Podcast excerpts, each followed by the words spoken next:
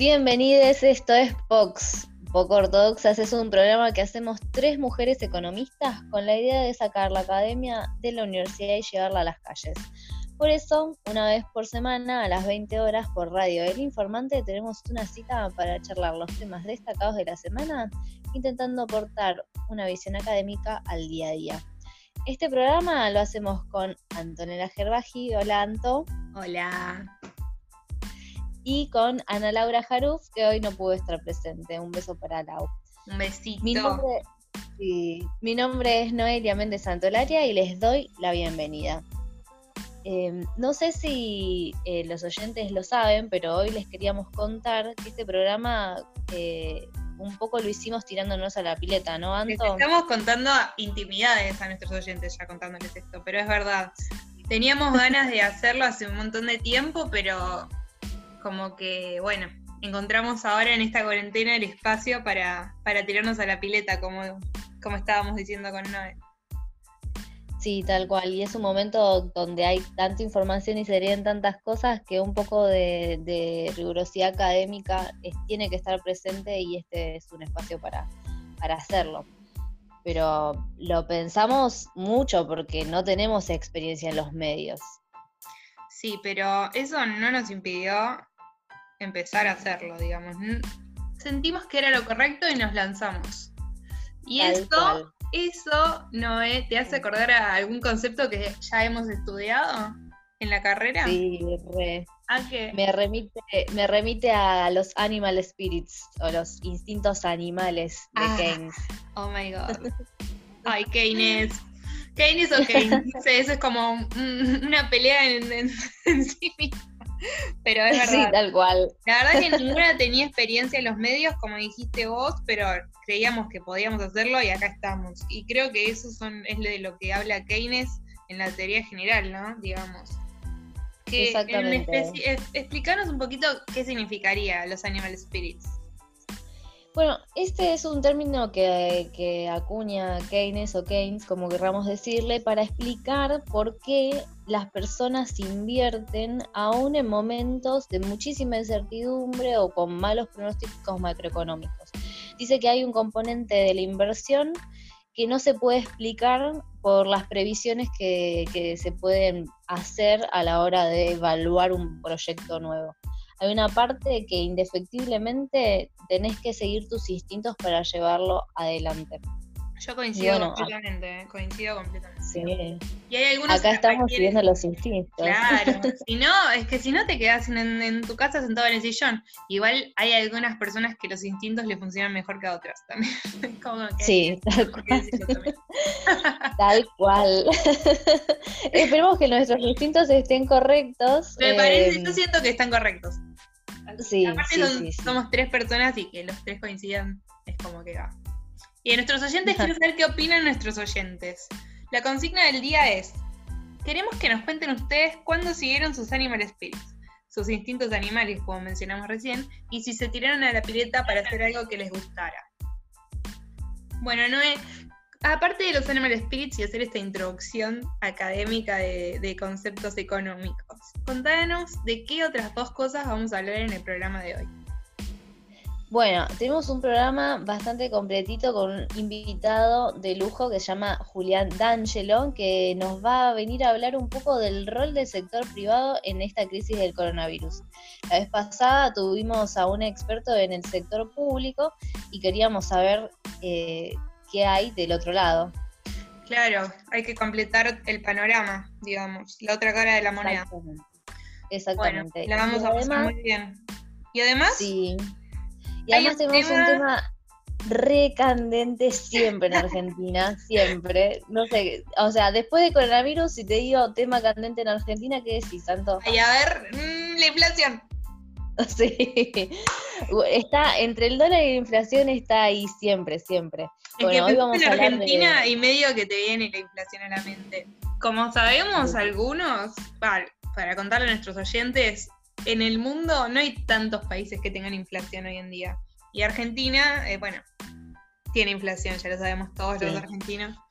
Así que bueno, vamos a hablar un... Tiempo, exacto. No, no es un fenómeno muy común, pero para nosotros es algo súper familiar. O sea, cualquier persona que le pregunte se acuerda, si es un poco más grande que nosotros, se acuerda de vivir la hiperinflación. Mm.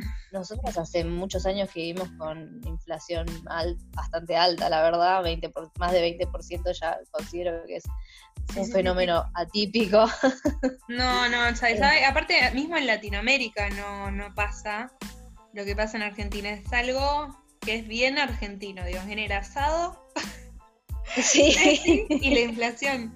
Pero bueno, sí, ahora vamos a hablar un poquito sobre este tema que estuvo demasiado presente la semana pasada y no podíamos dejar de tocarlo cuando hablamos de actualidad económica. Sí, y un poco también como que se presenta como un cuco, ¿no? Vamos a intentar eh, derribar algunos mitos o algunos miedos que, que, se vienen dando por ahí en la, en la portada de los diarios. Dale. ¿Qué te parece si vamos a un tema y después de, que los oyentes disfruten de la música empezamos a tratar este tema que es heavy? Dale, me encanta. Dale.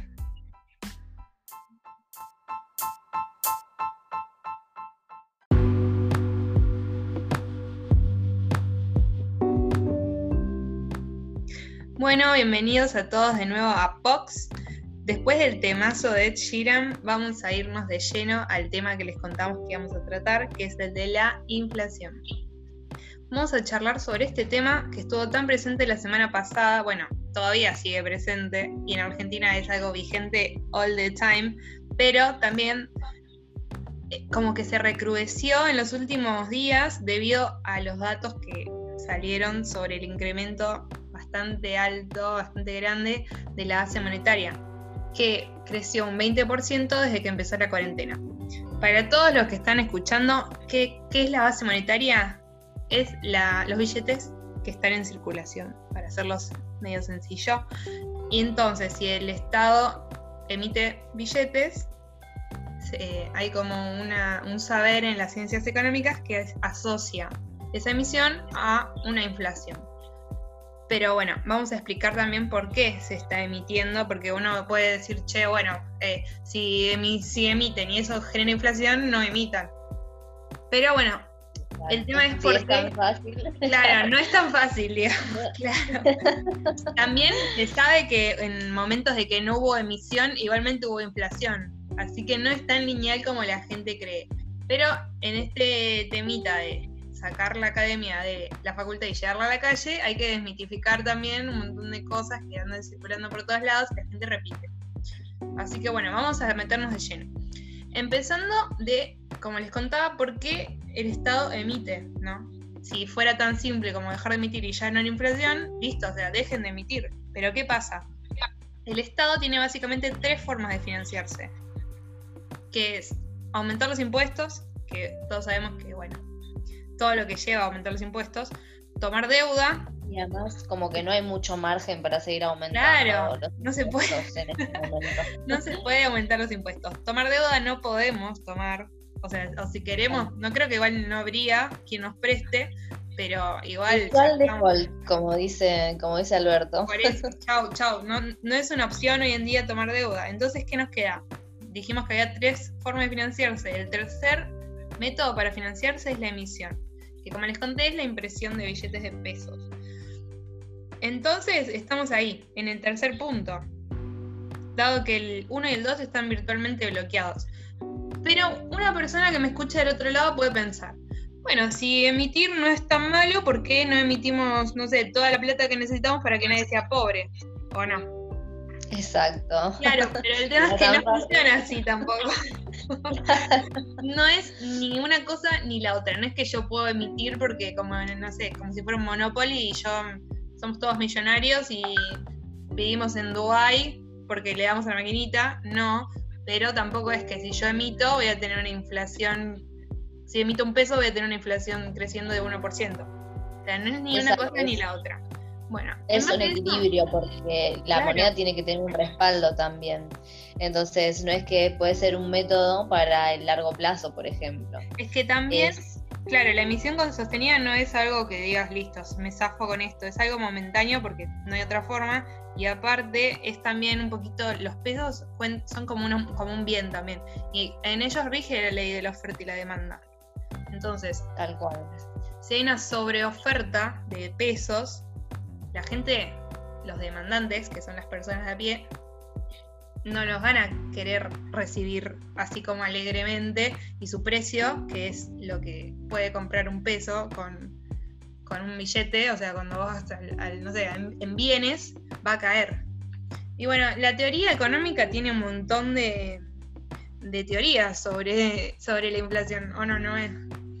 Sí, hay un montón de, de teorías que se están jugando en esta eh, en, esta discusión, también está bueno decir que hasta los representantes de por ahí las teorías más ortodoxas, hoy por hoy están de acuerdo con que la emisión es la única manera de paliar el momento que estamos atravesando. Por las cosas que les contaba Anto recién, tenemos cerrados los mercados internacionales de crédito y no hay margen para aumentar impuestos, entonces debemos recurrir a esta, a esta herramienta y va a ser importante saber em, qué lecciones aprendimos en el pasado, eh, porque no es la primera vez que se recurre a la emisión para, o al aumento de la base monetaria, para decirlo con propiedad. Igual eh, tampoco somos los únicos que lo estamos haciendo, digamos. Ni los únicos ni los primeros eh, como país que estamos recurriendo a este instrumento, digamos. No inventamos nada. No, no jamás. o sí, a veces sí inventamos, La VIC. No, pará, y la cláusula de antibuitres que mencionamos en el, en el programa anterior sí lo inventamos. Es cierto. Pero en realidad este tema de la emisión vino. Ya nos volvemos a remontar acá, Inés, como, como empezamos en el, en el primer programa. Pero bueno, cuando uno está en el ciclo económico en baja, Keynes dice que hay que fomentar la economía con un movimiento anticíclico y encuentra en la emisión un mecanismo, que fue medio lo que pasó en la crisis de 2008, ¿no? ¿No es? ¿Te acordás de la crisis? Sí, tal cual. Repasemos un poco porque la crisis del 2008 tiene algunas similitudes y algunas diferencias. La primera diferencia con la crisis del 2008 es que fue una crisis financiera del sistema financiero del sistema económico.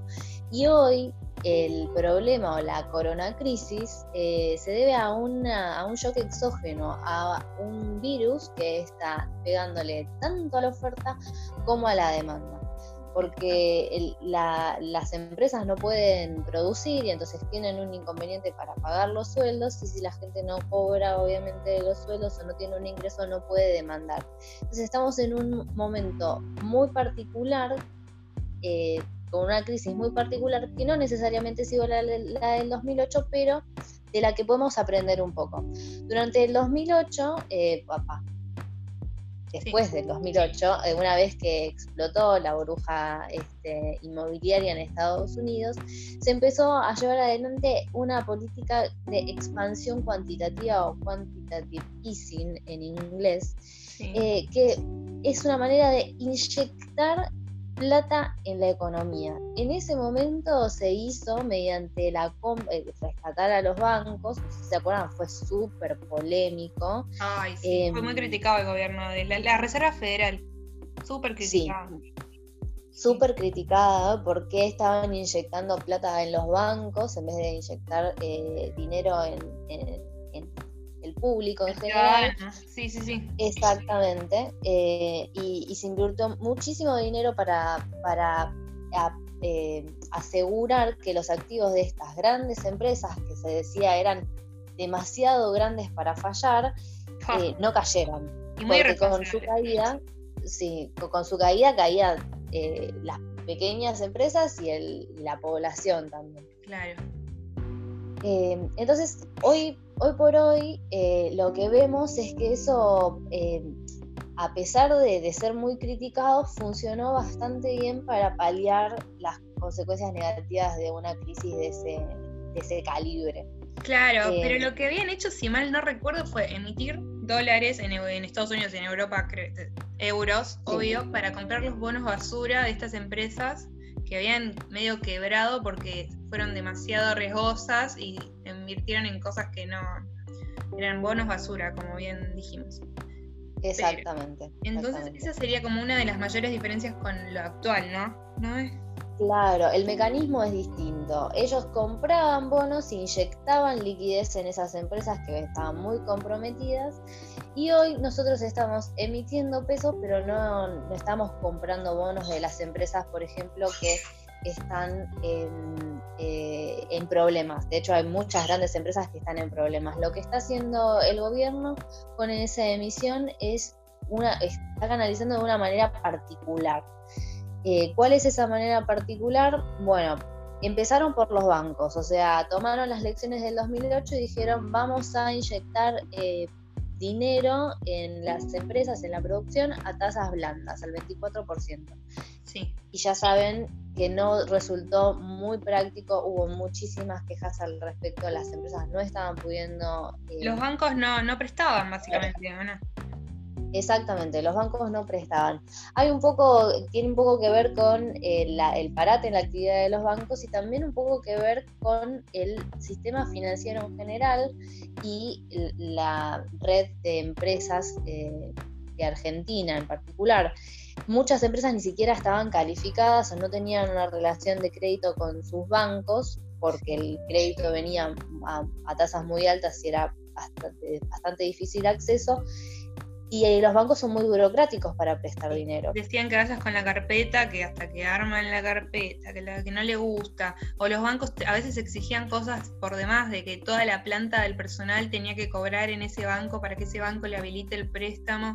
No estaba siendo para nada eficiente, era bastante engorroso y ralentizaba que la plata que estaba caliente nueva fresh new, como se diría, llegue a las personas, a, los, a las personas que lo necesitaban. Básicamente se amontonaba ahí y no era efectivo. Entonces pensar en otra forma de, llegar. Exactamente. Eh, una, una, alternativa eh, que estamos viendo hoy por hoy es que como la política monetaria, que es la, política que se da a través del Banco Central y los bancos eh, privados, eh, no está siendo efectiva, pasaron a política fiscal. Y esa política fiscal se está financiando con la eh, emisión que hizo el Banco Central a través de unos instrumentos contables un poco complejos, por ahí hoy no vamos a cubrir, pero básicamente el Banco Central le transfiere esa emisión monetaria, esos billetes eh, que emitieron al gobierno, al Poder Ejecutivo. Sí, al gobierno Exactamente, al gobierno central que ahora está repartiendo las cartas, está inyectando eh, dinero en las provincias, no sé si se acuerdan que hubo mucho eh, run run entre las provincias hace un tiempo las la emisión de cuasimonedas y las negociaciones en Casa de Rosada para, para que esto no, se, no suceda.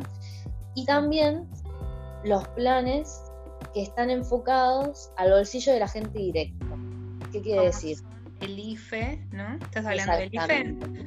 Tal e, cual. Que directamente se, se deposita la plata en la cuenta del individuo, del ciudadano, o a veces como no tiene, no están bancarizados, creo que no sé, no sé segura si te dan el efectivo, no sé bien cómo haces, entiendo que es una tarjeta, pero no sé si no está bancarizado. Ese fue un gran problema también. Pero se le fue buscando la vuelta. O también, ¿qué, Noé? ¿Me estás diciendo algo? Sí, sí, que em, los que no estaban bancarizados, que es una gran proporción de las personas, de la población a la que se quería llegar con estas medidas, tenía que cobrar en efectivo y se llevó adelante un operativo que demoró más de la cuenta, pero justamente porque eh, no, tenían un medio eh, electrónico para, hacerlo. Entonces hicieron los operativos para que pudieran cobrar en efectivo.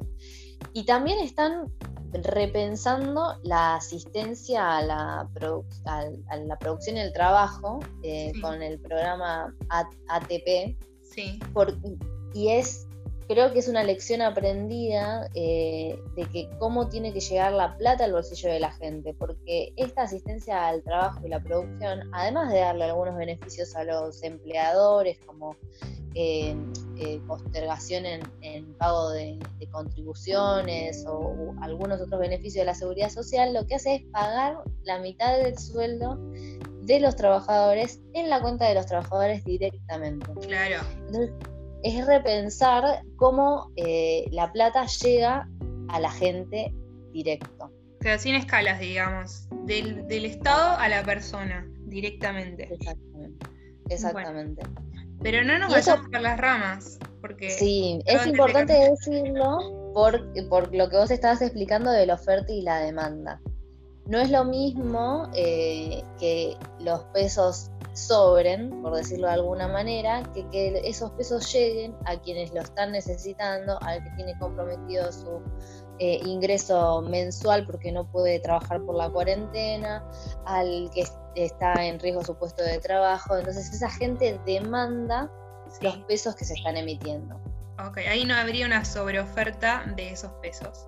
Que aparte hay que mencionar que cuando uno inyecta la plata en el banco, después cuando el banco presta y después alguien deposita un pedazo y después vuelve a prestar, ahí se genera un multiplicador del dinero que acá lo están evitando. Exactamente, exactamente porque no está funcionando tan aceitadamente como gustaría el sistema de créditos a tasas blandas. Em, hay, otro, hay otro tema, o sea, hay muchas razones para creer que esta emisión puede no ser inflacionaria.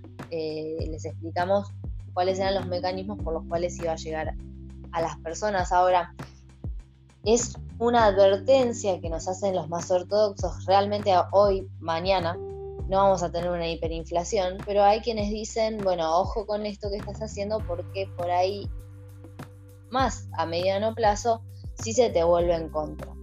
Claro. Y no es una, no es una advertencia que haya que desatender, por supuesto. Claro, entonces emitimos hoy y no significa que mañana la inflación va a estar en 300, sino que si, esto se mantiene y el Estado no vuelve a reabsorber esos pesos que emitió de más por la emergencia, ahí sí tendríamos el día de mañana una inflación alta, elevada, digamos. Exactamente.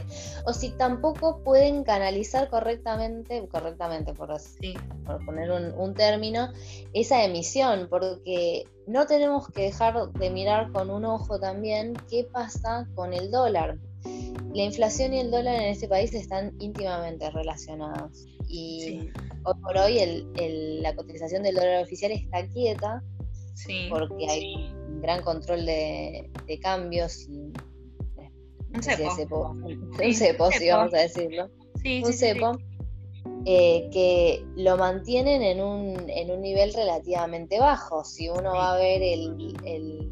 no sé si bajo, pero sí calma, calmado. No hay un gran movimiento. No volátil, exacto. No es volátil. Y también eh, lo que estuvo pasando la otra semana lo voy a traer como muy chiquito porque es un tema en sí mismo, pero se habló muchísimo de la brecha de dólar MEP dólar blue y contado con liquidación y el dólar oficial, pero también eh, como que el central miró eso también de medio de refil, como con el ojo ahí y le, metió mano a los fondos comunes de inversión, los obligó a vender dólares, así que ahí bajó un poquito, había caído la brecha el otro día, así que algo por ahí también metieron mano.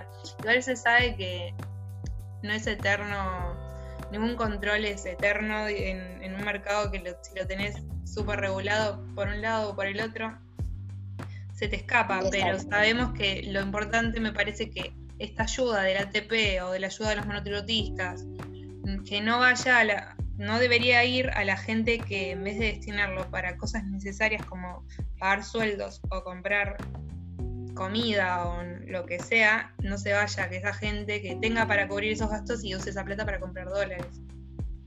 Exactamente, y algo, un, poco de esto está sucediendo, está bien que es un momento de mucha incertidumbre y los, los grandes tenedores de, activos están repensando sus carteras, pero se da un fenómeno extrañísimo en el cual hay empresas que no pueden pagar el sueldo de abril y hay empresas que están demandando dólar a lo que sea, a, 110, a 120, a lo que quieran. Entonces, esa gente tiene liquidez, tiene un sobrante y lo está canalizando en los dólares. Es importante que la política pública no vaya a abultar las arcas de este, este tipo de agente económico, sino a, quien necesita el, eh, el, sostenimiento de su actividad. Eh, y, este, porque ahí también tenés un, un problema que tenés que ver con cómo lo manejas en el largo plazo. Y no es tan mal las advertencias de quienes dicen, ojo con cómo se pasa esta emisión a los precios. El dólar MEP, eh, que es el dólar este, bursátil, el blue y el contado con liquidación, no son dólares que se usen en, el, no sé, en las importaciones, por ejemplo, o en el mercado oficial, pero tensionan la cotización del dólar oficial. Sí, puede ser que en volúmenes no sean tan grandes las, las operaciones, pero sí pesan en, en los diarios, en, todo lo en todos lados, en los medios, digamos. Y otro, otro tema que queríamos mencionar es que más allá de estas presiones sobre el dólar oficial, eh, sea por el coronavirus o por el, no sé, o por la recesión económica que estamos teniendo, está creciendo el superávit comercial. Sí.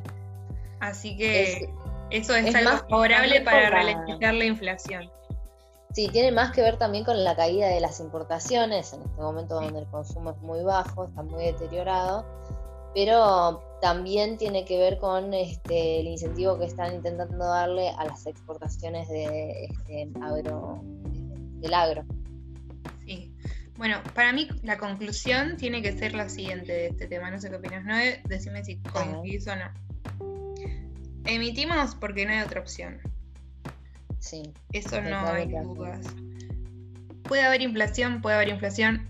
Por las cosas que les mencionamos, no creemos que haya una hiperinflación. Y no debemos olvidarnos, y esto lo tenemos que mirar cuando termine esta pandemia, que lo que se emita además hoy, luego, puede ser reabsorbido y neutralizado. Así que mm, esperemos que se mantengan los balances necesarios en la macroeconomía, como para que el gobierno tenga en cuenta eso y no se pase no emita de menos, porque emitir de menos significa no llegar a las personas que lo necesitan, pero que tampoco se pase y emita de más. Esa me parece que es la conclusión necesaria para, este, este bloque. ¿Coincidís conmigo? Que se, canalice correctamente, estoy totalmente de acuerdo. No es una, partida de, este, no es una sola partida, es una maratón. Sí. De acá a largo plazo hay que seguir pensando cómo eh, se llega y cómo se hace política macroeconómica en este tan mal momento que estamos viendo. Bueno, entonces los dejamos descansar un ratito a nuestros oyentes y volvemos en cinco minutos. Perfecto, ponemos un tema.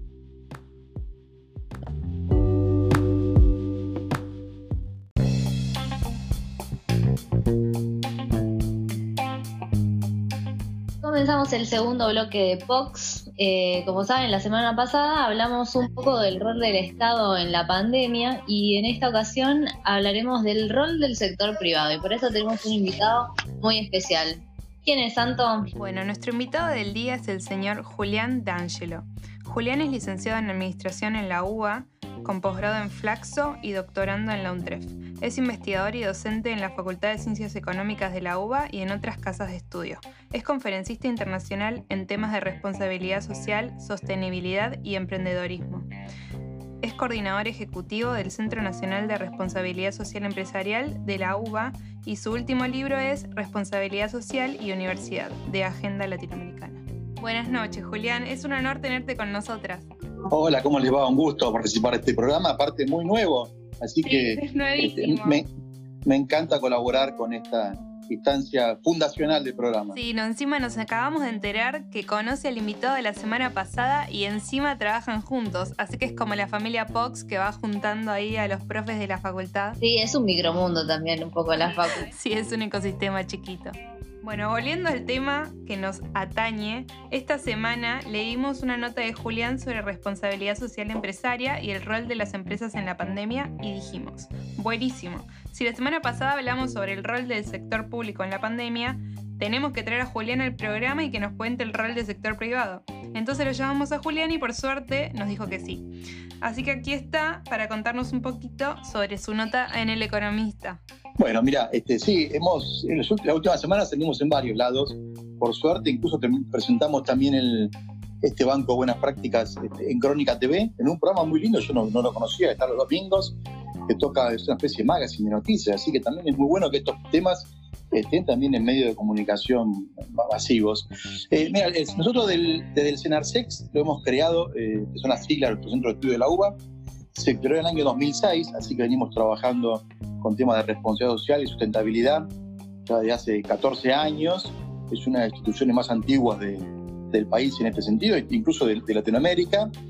Y eh, nosotros empezamos a ver cuál era, cómo empezaban a reaccionar las empresas, incluso antes de la cuarentena, antes del aislamiento este, preventivo y obligatorio, el aislamiento social preventivo obligatorio, el ASPO, ¿no? como técnicamente se denomina la cuarentena.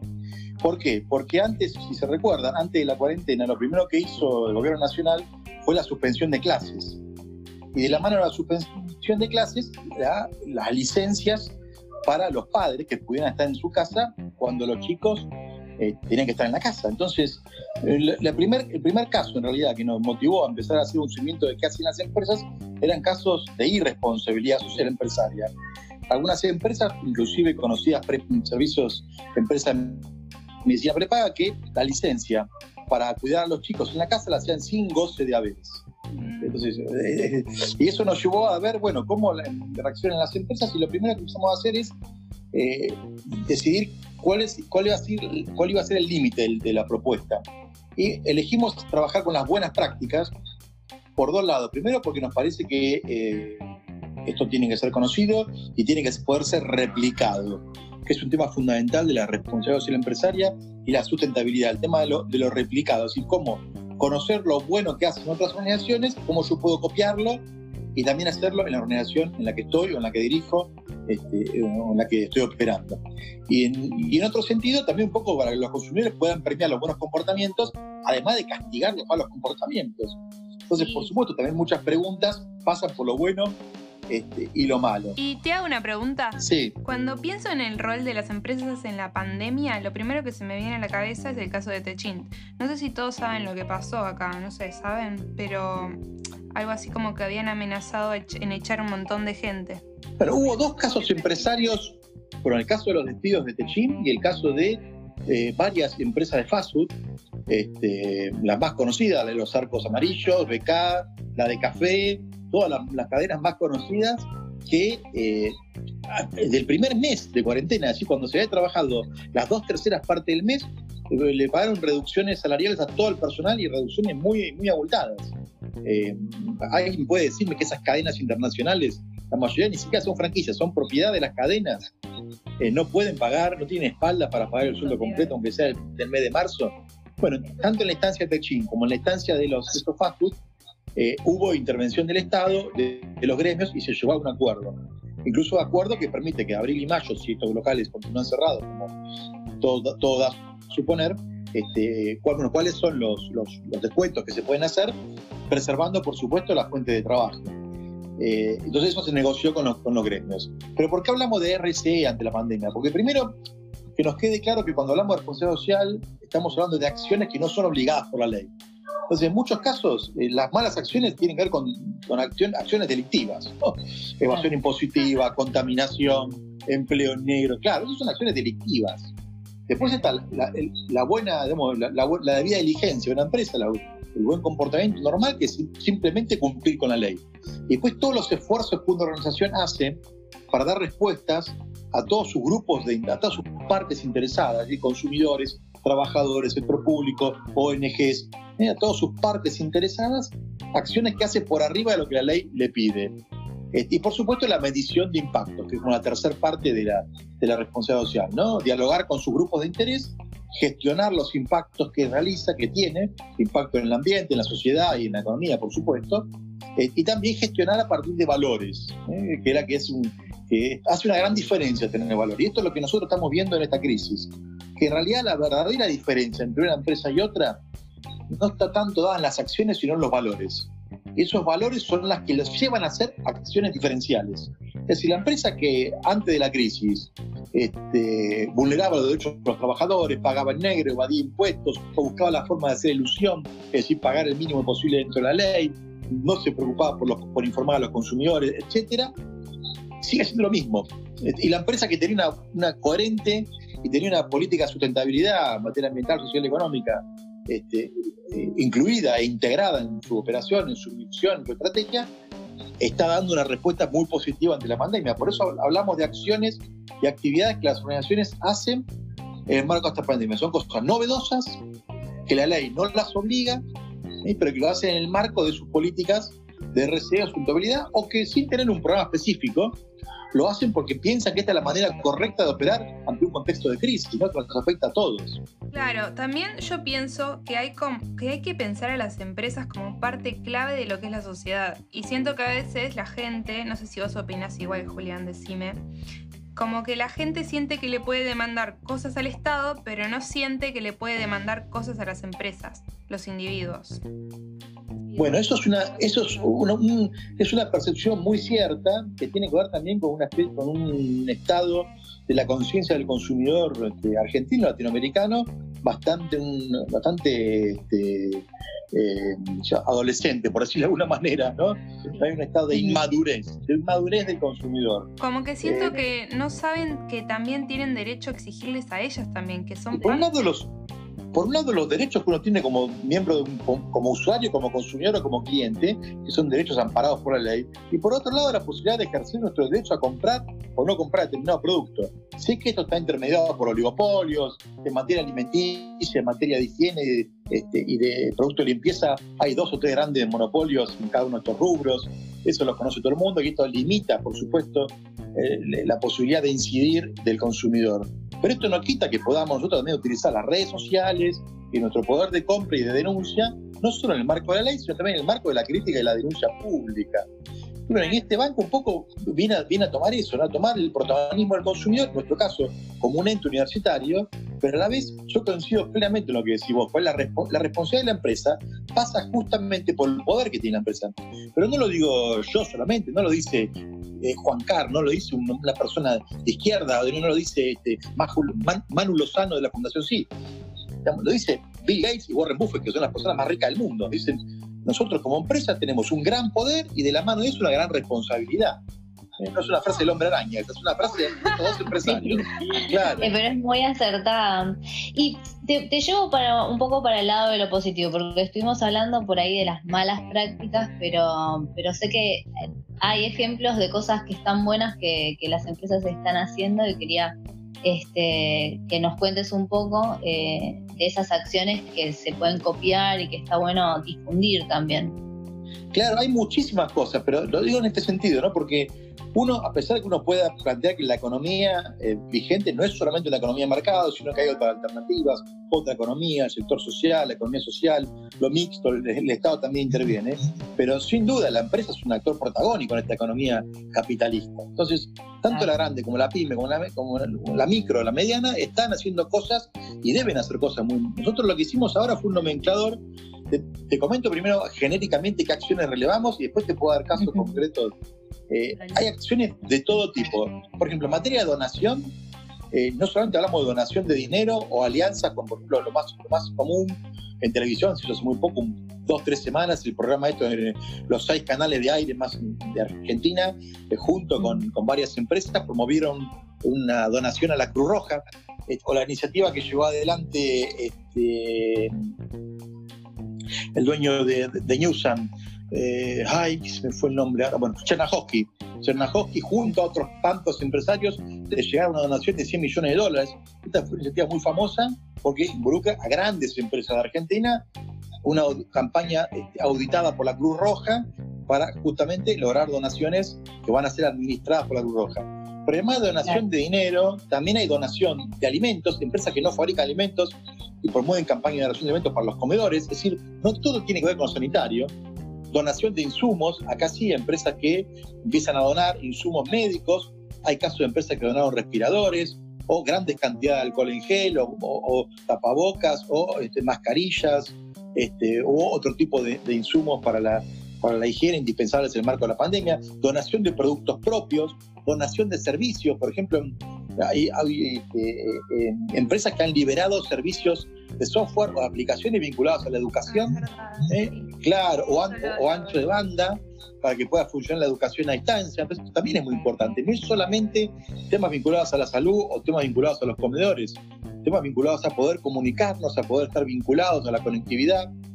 Eh, después, eh, empresas que han hecho descuentos o que han establecido de motus propio horarios especiales para atención de jubilados, como los bancos o algunos supermercados, congelamiento de tarifas, cesión de bienes, en algunos casos inmuebles para establecer, eh, esto ONG o empresa, ¿no? Inmuebles para, para hacer centro de asistencia para, este, o los hoteles, donde... Claro.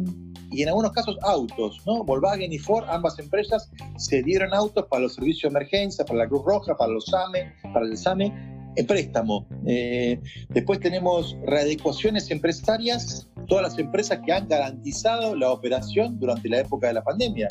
Piensen, uno, uno enseguida Sí. El balance te da, tomando en cuenta todo lo que dijimos, que hicieron más cosas buenas que cosas malas, o el resultado te da mixto, no sé si ya sacaron una conclusión o es muy pronto. Nosotros vamos, vamos a seguir, vamos a seguir con este banco hasta que termine el, aislamiento social preventivo obligatorio. ¿Cómo podemos eh, ¿Podemos? Nosotros ya tenemos más de tres. No, tenemos más de 300 actividades relevadas. Hicimos un primer informe de avance que fue para los medios por en la, semana pasada, porque era el Día de la Responsabilidad Social. Entonces, de muchos mm. medios nos pidieron un informe de avance. Esta semana vamos a hacer un corte, un segundo corte, y vamos ya posiblemente a publicar este, a, un resumen y algún enlace a una, información más desagregada. En nuestra, nosotros tenemos redes sociales, tenemos todas las redes sociales. Senarsex, arroba Senarsex en Twitter, arroba Senarsex en Instagram y este, eh, Senarsex en Facebook.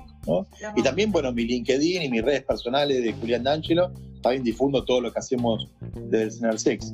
Eh, mira, la conclusión a priori es que no te podría hablar de cantidad, sí de calidad, lo que te decía antes. Las empresas que realmente tenían esto ya asumido, eh, no les costó nada pensar cuál era su responsabilidad ante la pandemia. Y las empresas que lo hacían, que hacían que su única mirada vinculada a la RC y la sostenibilidad era marketing, ¿no? Lo que se denominaba greenwashing, el lavado verde, hacer un ahora vos llamaste corona washing y me encantó. Ahora hacen corona washing, claro. Y, es muy Pero te pongo el ejemplo, te pongo el ejemplo de Arcos Dorados. Apenas salió la, apenas salió el aislamiento social, social preventivo obligatorio, Arcos Dorados, separó el logo, separó los arcos para mostrar el aislamiento social preventivo obligatorio. Y otras empresas también lo hicieron con otros logos. Una empresa alemana de, autos y otras más modificaron. Bueno, el mercado, mercado Libre, vieron que en vez, de, darse la mano está el code. Bueno, eh, pero Mercado Libre, de la mano de eso, a pesar que es una, es una gran empresa que también ha sido cuestionada en algunos aspectos, está encabezando varias iniciativas de descuento de comisiones, de donaciones, eh, y es una herramienta, por supuesto, que están ganando muchísimo dinero, porque el tema de la compra virtual ha crecido. Sí, Mercado, Mercado Pago duplicó la facturación, la gente paga sus facturas por ahí y en Mercado Libre este, corren todos los productos habidos y por haber. Pero por qué está haciendo acciones. Sin embargo, McDonald's hace eso con el logo y 10 días después le descuenta el salario a los trabajadores. Entonces, ¿qué se puede esperar de una empresa que acá es donde yo digo que el consumidor, que, es mi anhelo, que el consumidor tenga memoria de esto, que diga, ¿qué hiciste vos por mí en el 2020? Entonces, premia a las que hicieron bien las cosas y pueda castigar también a los que frenan la pandemia. No solo que no hicieron nada, sino que aparte se aprovecharon creando desabastecimiento, porque recuerden que hace muy poco hubo una, una inspección a un depósito, una cadena de farmacia muy conocida de la ciudad de Buenos Aires, donde encontró alcohol en gel acopiado eso para especular con el precio. Creo que ese es el mensaje importantísimo que nuestros oyentes se tienen que, llevar de esta nota. Es eso, básicamente. que que, compartamos, compartamos el banco en las redes sociales para que nos acordemos de lo bueno, pero también nos acordemos de lo malo. No, y además lo último que estaba diciendo antes, que justo pasamos a este tema que es muy importante, era el tema de la readecuación empresarial. Que a veces uno no lo tiene en cuenta, pero no es solo acciones que tienen que hacer por la crisis o por la, por la economía. Piensen en las empresas que tienen que seguir operando porque están obligadas a, este, a, abastecer de alimentos y de insumos médicos y de salud al mercado y además, por ejemplo, a brindar los servicios públicos. Acá nosotros pensamos en salud y alimentación, pero hay un montón de estas actividades. Medios de comunicación, los canillitas, luz, gas, este, las empresas de internet, electricidad, eh, la generadora de electricidad en el país, las empresas, tanto las mayoristas, ¿eh? cómo están operando en las hidroeléctricas, en las centrales este, eléctricas, etcétera, ¿no? En condiciones de, seguridad. De, por ejemplo, eh, Guaymallén, que es, este, lo tenemos ahí a Hugo Asilota, es hecho un tweet star en Twitter. Claro. Durante, durante, casi un mes estuvo la planta cerrada. Él decidió, como había stock de, de, sus productos, y son golosinas, él mismo lo dijo, no se iba a desabastecer el mercado de ningún producto esencial Estuvo un tiempo la fábrica cerrada y mantuvo todos los salarios y no despidió a nadie. Hace cinco días reabrió la planta con el 50% del personal para garantizar que los personales que sean grupo de riesgo o más de 60 años o garantizar también el distanciamiento social en la planta, abrió la mitad y está produciendo y todos cobran el sueldo, absolutamente todos. Sí, sí, está Responsable y, y meritorio. Julián, Perdóname, te, hago una última pregunta cortita porque se nos va el tiempo, pero me gusta, me gusta todo lo que decís. Me queda como una, una duda porque hablamos de grandes empresas. Eh, ¿Cómo pueden las pymes para al mundo de la responsabilidad social empresaria empezar a tomar estas acciones, incorporarlas a, los valores que, tienen? Bueno, mirá, eh, Guaymallén es una mediana, este, Oralí, que es una empresa de pastas de pastas frescas Oralí, que hace tapa de empanada, tapa de pascualina, productos vegetarianos y veganos, etcétera, tiene toda una línea nueva vegana. Eh, nosotros hemos trabajado algunas cosas con el CENARCET, por eso le hemos invitado al, director Julio González. Ellos tienen una campaña muy agresiva de donación a comedores, dos comedores por semana donde le donan alimentos. No paró o sea que se puede.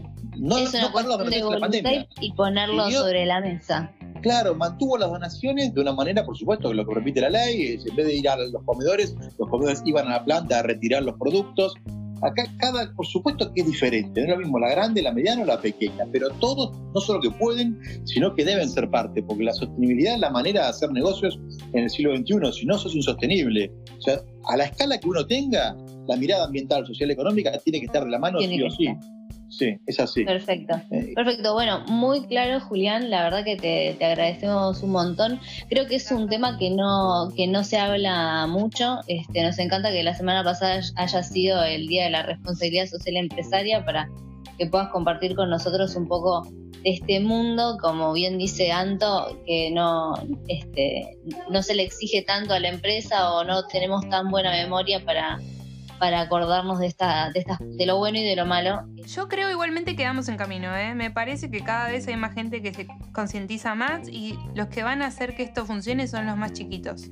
Los que hoy son... Sin duda, eso sin duda. Yo ¿eh? creo que el mensaje va, va, a ir llegando, ya sea a través de las redes, Crónica, eh, Julián, perdón, que fue a Crónica el otro día. Es, es, cuestión de hacerlo más visible y yo creo que, como les dije antes, esto va a llegar. Así es.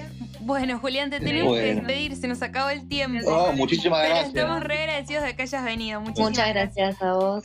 Hasta luego. Hasta luego.